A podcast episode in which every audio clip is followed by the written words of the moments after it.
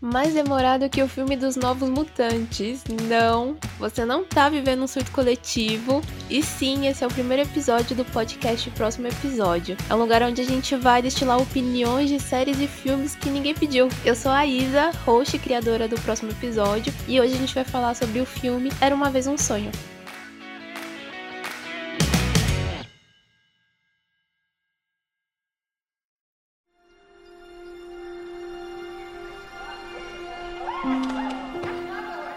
Thought your mama was going to be all right. be happy. I know I could have done better. But you, you got to decide.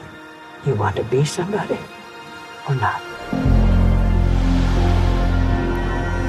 Então, será que a gente tem um clássico Oscar bait aqui? Muita gente vem falando sobre isso e eu acho que é real. A gente tem a direção aqui do Ron Howard, que é um diretor que vem dando umas patinadas aí na sua carreira. É, tem muita gente que adora Uma Mente Brilhante, que é um dos mais premiados, né, da vida dele. E tem muita gente que desaprova, eu diria que é uma grande desaprovação da galáxia Han Solo, né? E talvez muita gente vai concordar que esse daqui é mais um um gosto bem duvidoso para quem curtiu. É, para quem curtiu Era uma vez um sonho. Adaptação de um livro é, chamado Philip Elliot, que conta a história de J.D. Vance. É, J.D. é o personagem principal dessa história e que a gente acompanha a sua trajetória é bem pincelada da sua juventude até a sua vida adulta. É, no filme, é, o J.D. tem uma família completamente disfuncional, é, cheia de problemas.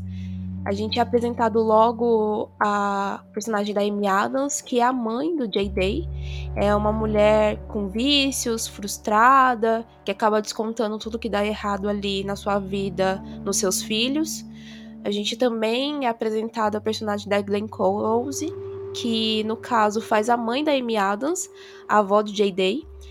É uma vida difícil, hum, também não parece ter uma boa relação ali com a sua filha.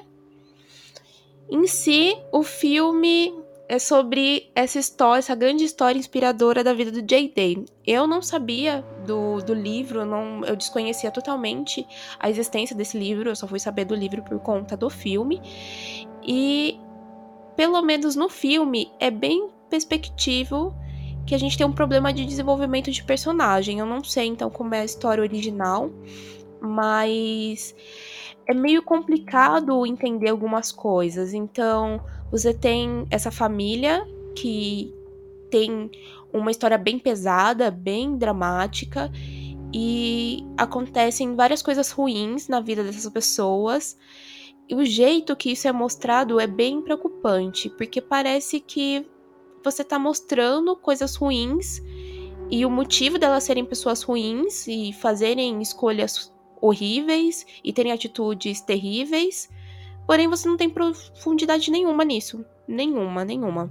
A personagem da Amy Adams, ela é uma pessoa muito difícil, muito difícil de criar uma empatia com ela. É, para mim é uma questão da profundidade da personagem.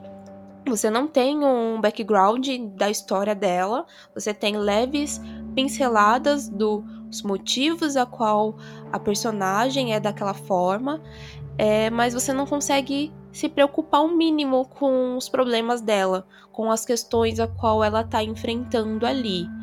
Já a personagem da Glenn Close é um pouco melhor. E eu não acho que isso é mérito do roteiro, não. Eu acho que isso é um mérito da própria Glenn Close. Ela tem um jogo de cintura muito melhor e acaba nos rendendo um pouco mais, fazendo a gente acreditar um pouco mais naquela mulher. Já o protagonista da história, né, o J.Day, principalmente que faz a fase adulta, é, ele retorna, na hora que ele retorna para aquela cidade natal, é, por conta da mãe dele que tá passando pelos problemas, eu não consegui acreditar em nenhum momento que aquele homem passou por um trauma, ou que o retorno dele é algo traumatizante. Não sou a real, não sou a verdadeiro, é, é algo bastante complicado vindo de uma história real que tem como premissa para inspirar pessoas. Então, você tem momentos tão caricatos que soam muito falso, muito fake é, eu vou pedir para que vocês, se possível, prestem bastante atenção em alguns momentos e que isso é colocado, então você tem um close bem fechado ali em expressões, é, num silêncio, onde eles tentam te forçar, né? Um sentimentalismo ali naquele momento. Também tem uma cena que eu fiquei muito pensando sobre isso, sobre a jogada da trilha, o quanto a trilha tenta te manipular que é um momento onde o personagem do J-Day começa a levar as coisas, as obrigações ali da vida um pouco mais a sério, e a trilha ela sobe, né, ela dispara de uma forma para tentar te arrancar uma lágrima, de verdade. E eu fiquei pensando, poxa, Hans Zimmer, não vai ser hoje. Não vai ser hoje mesmo.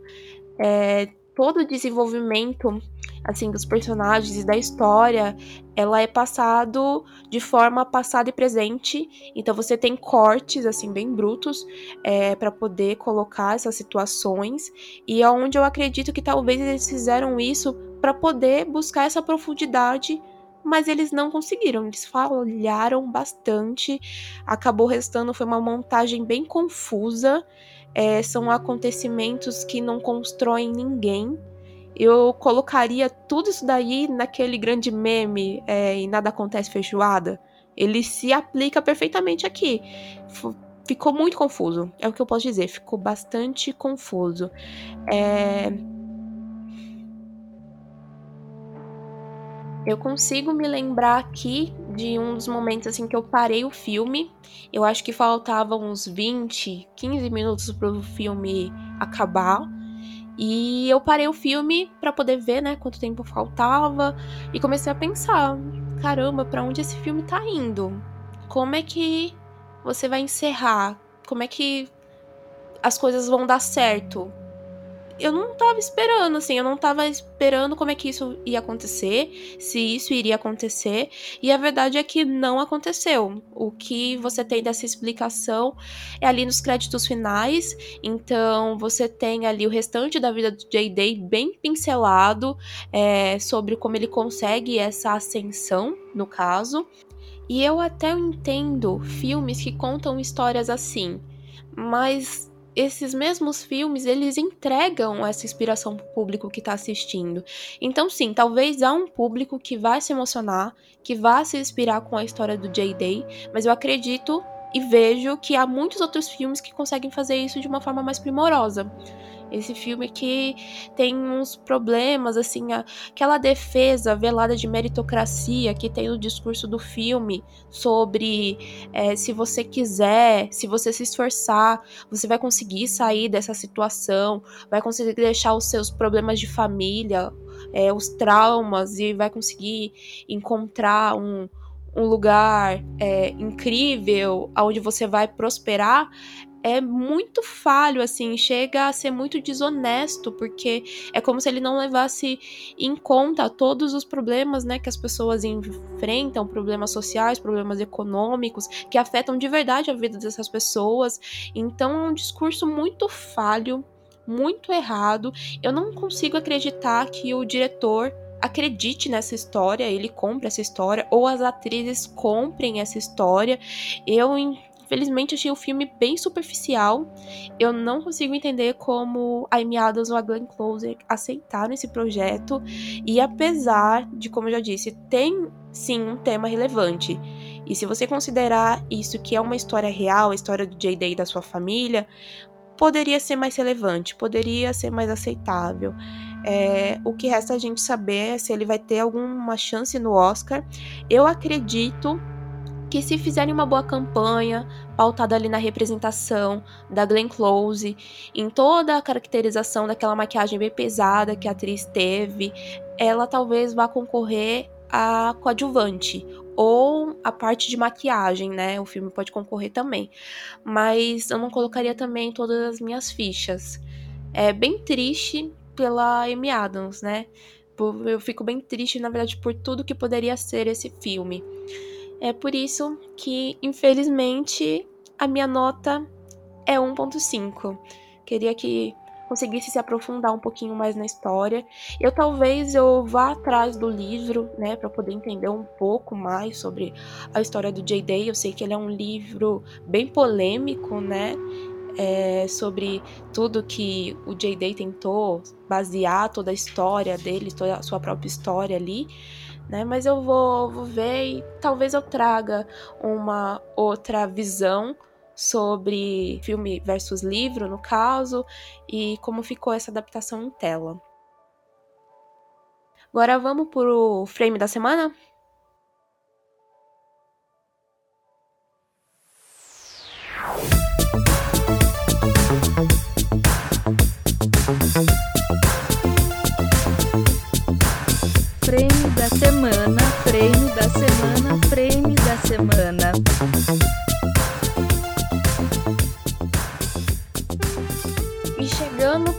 Sétima edição, eu acho que é sétima edição mesmo. Sétima edição de 2020, né? Sétima edição de 2020, não, sétima edição, mas a edição de 2020 da CCXP. Esse ano vai ser uma CCXP diferente, vai ser totalmente digital e gratuita.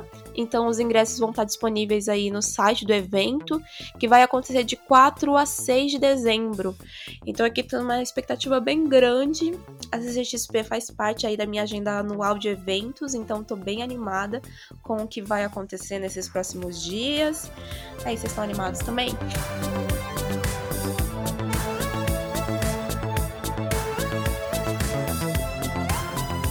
Uh, outro frame da semana que eu queria colocar aqui é sobre o The Wicked estar fora do Grammy.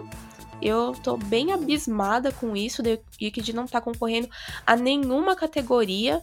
Para mim foi um grande boicote que o Grammy fez com The Wicked, é, apesar deles estarem falando que não. É, é, meio difícil não acreditar nisso. Então eu aconselho a vocês a darem uma olhada no vídeo do Anderson Vieira.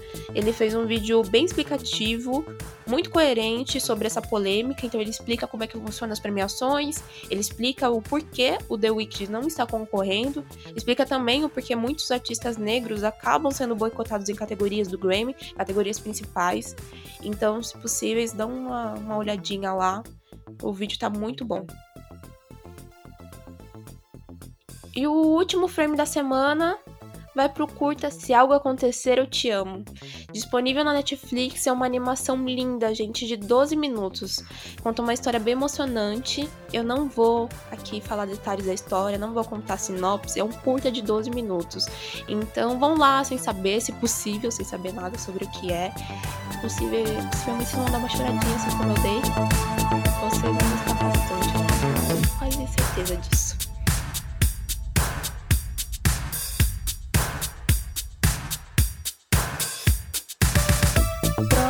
Episódio, próximo episódio, próximo episódio. O meu próximo episódio, meu próximo episódio, eu tô vendo This Is Us, eu tô vendo This Is Us, eu tô atrasada com um monte de série aí, tá na minha lista de Mandaloriano há um bom tempo, e agora que chegou no Disney mais ficou mais fácil, mas ainda não comecei.